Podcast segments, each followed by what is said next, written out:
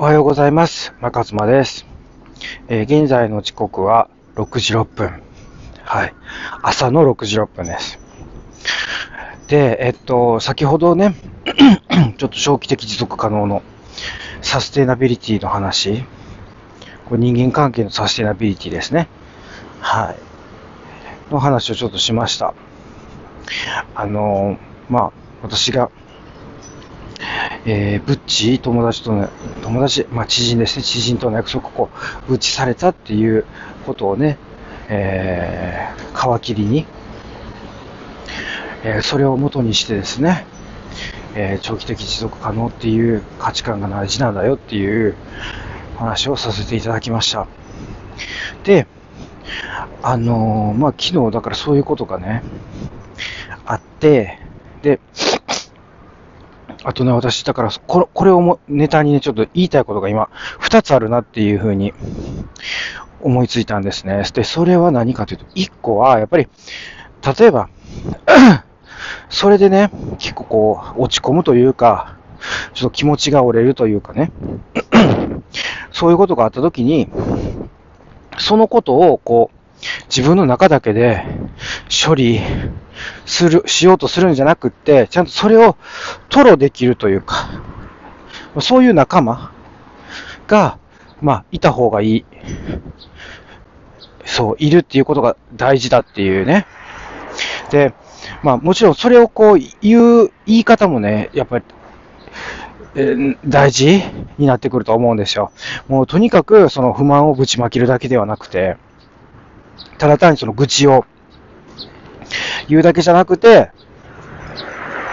まあそれをこう、例えば面白おかしく、面白おかしいエピソードに消化させるとか、なんかそういう、あの、伝え方っていうのがいいと思うんですよ。聞いてる方も、なんか愚痴だけ聞かされたら、結構しんどいなっていうのは、まあもちろんその心理的距離が近かったら、ね、それはお互い様っていうことになるかもしれないんですけど、でもそうじゃなかったら、こう、やっぱりこう、言う場所も選ばないといけないし、言い方も考えないといけないっていうことになってくるんじゃないかなって思うんですよ。でも、やっぱりこう、自分の中でね、ずっと溜めといて、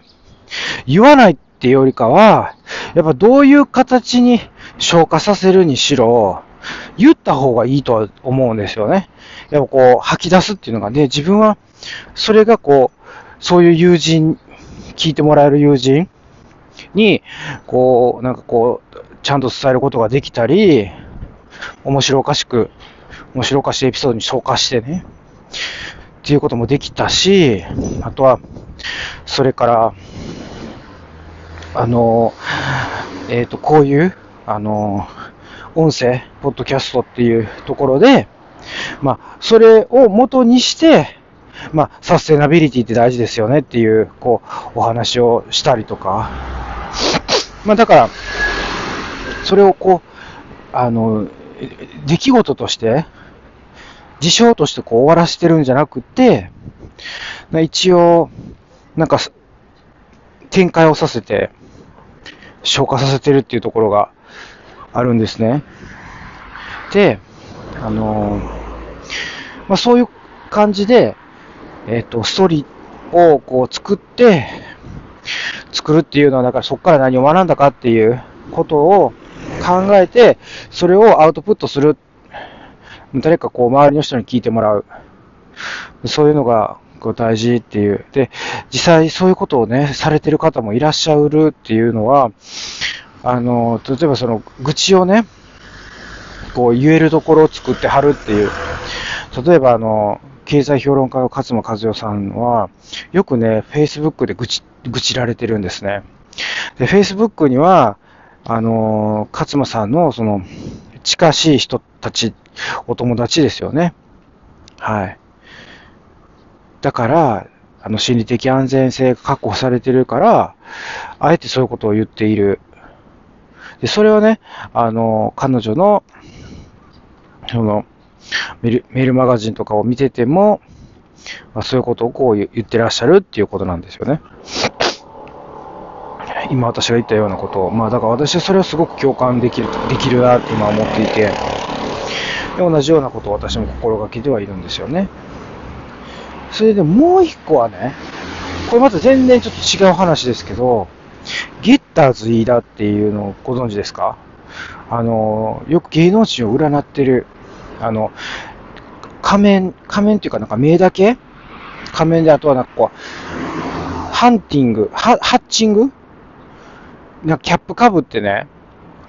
なんかあの、仮面舞踏会みたいなあの、あの、目だけ仮面舞踏会みたいな。だから要はその、そういう入れ立ちで、え芸能人をよく占う人、で、よく当てる人。なんか、あなたは、あの、中3から全く成長してませんとかって言って、いうようなこと言う人いるじゃないですか。それはあの、スマップの中井くに言ってたんですけど、で、お腹が空いたら機嫌が悪くなるとかね。子供ですよね。だから、あの、そうでしょうみたいな感じで。やっとってるよみたいな感じで。で、あのー、そのね、ゲッターズ飯田が、最近、あの、細木和子化してるというか、細木和子って、あの、毎年、あのー、あの人で6000戦術でしたっけ？ね、細木和子。で、えっ、ー、と、ゲッターズ飯田はね、5000なんとかなんですよ。星が5つで、ってやつですね。で、とにかく、その、占い本をね、毎年、その星ごとに、その星ごとにこう出すっていうのがもう細木家族だからもう、だから毎年カレンダーみたいな形で、こう、売れていく本が。それをですね、こう、すごい引き継いだかのようにですね、ゲッターズ飯田もそういう本の出し方をしてる。その、毎年、その、星ごとにね、本を出してるんですよ、その。で、五星なんとか術。うん、ちょっと忘れましたけど。で、その、私はね、ゲッターズイーダーの本をね、2021年度分をね、買ったんですよ。ゲットしてたんですね。で、それはどういうあの本かっていうと、まあ、その自分がどういう星なのかっていうのはちゃんと調べる方法があるんですよね。なんか数字で。うん、なんか調べて、で、それで、えー、その本を、まあ、自分のその星がね、分かったからその本、星と動物だったかな？なんか私は銀のカメレオンってやつだったんですけど、で、それの銀のカメレオンのじゃあ本を買いましたと。で、その本の中には、その、カレンダーになっててね、その日、だから日ごとの、だから何月何日は、あの、あなたこういう運勢です、みたいなのがこうバーって書いてあるんですよ。だからその、365日分だから、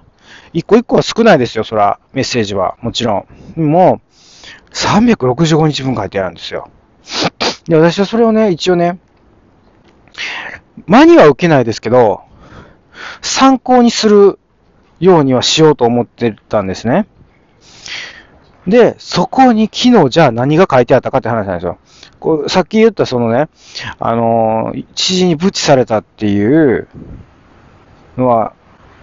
3月8日なんですね。で3月8日はどういうことが書かれてあったかっていうことなんですけど、これがですね、その予定を乱されるようなことがあると。もうまさにそうですよね。予定を乱されるようなことがあるけれども、自分のできることにちゃんと集中してね、自分のできることをしっかりやってくださいみたいなことが書かれてあって、で、その、なんか丸×三角でね、その日のその、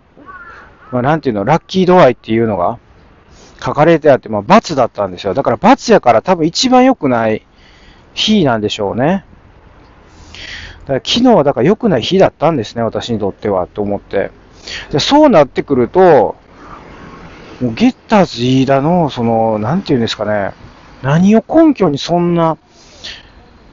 ね、あの、その日がどうだったかとかっていうのをね、出してくるんやろうと思って。だから私と同じ運勢っていうか、その、銀のカメレオンの人？ね、そらもう、世の中にもう、多分もう、星の数ほどいるわけですよね。その人たちが昨日3月8日って、そういう星回りやったっていう話ですよ。だから、そういう3月、その同じ銀のカメレオンの人、銀のちょっとカメレオンのね、その出し方っていうのはちょっと、もうなんか、そのウェブサイト、あの、ゲッターツイーターのウェブサイト行っていただくしかないんですけど、そこになんかこう自分のなんか生年月日入れたらなんか出てくるんですよね。ちょっとそれでやっていただきたいなと思うんですけど、興味のある人は。だからね、3月8日、昨日はそういうこう罰の日やった。みんながほんまにそうやったんかなとは思いますけどね。でもなんか自分にそういうことが起こって、それをこう、もう本として出してる？ゲッターズイーダその、そういうことが起こる前から、すげえなって、純粋に思っちゃいましたね。だからね、あのー、占いにハマっていく人は多分こういう感じでハマっていくんじゃないかなって思うので、私もちょっとハマりすぎないようにちょっと気をつけないといけないなっていう、そういうこう自分へのこう戒めのためにもね、ちょっとこれは収録しておく必要がある、あったと思って。ただ、でも参考にはね、するっていうのはすごくいいと思うんですよね。だから、ちょっと気をつけることができるから、特にその、なんかこう、良くない日に関しては。私だからこれね、多分ね、読んでたんですよ。今日って、どんな日かなって。で、読んでて、怒ったけど、あ、そう、怒ったから、あ、これのことかと。後でこう、納得、みたいな。うん。そう、気、だから気をつけるまではもしかしたら言ってなかったかもしれない。ああ、なるほど、そういうこ、そういうこう、あまり良くない日なんだなっては思ってたかもしれないですね。はい。ということで、まあちょっとね、占いは、えー、気をつけていかないといけないなっていう、すいません、こんな変な終わり方で。はい。それでは、いってらっしゃいませ。